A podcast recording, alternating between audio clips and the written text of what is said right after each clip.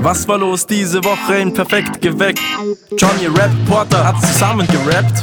Am Montag wollt man wissen, wie macht ihr das Beste draus? Aus Lockdown Nummer 2 und der vielen Zeit zu Haus. Neue Hobbys, Leidenschaften, Tätigkeiten, wie man sieht, wie der Martin. Ich habe eine Braumaschine geschenkt gekriegt. Mit was habt ihr euch noch am Montag eingedeckt?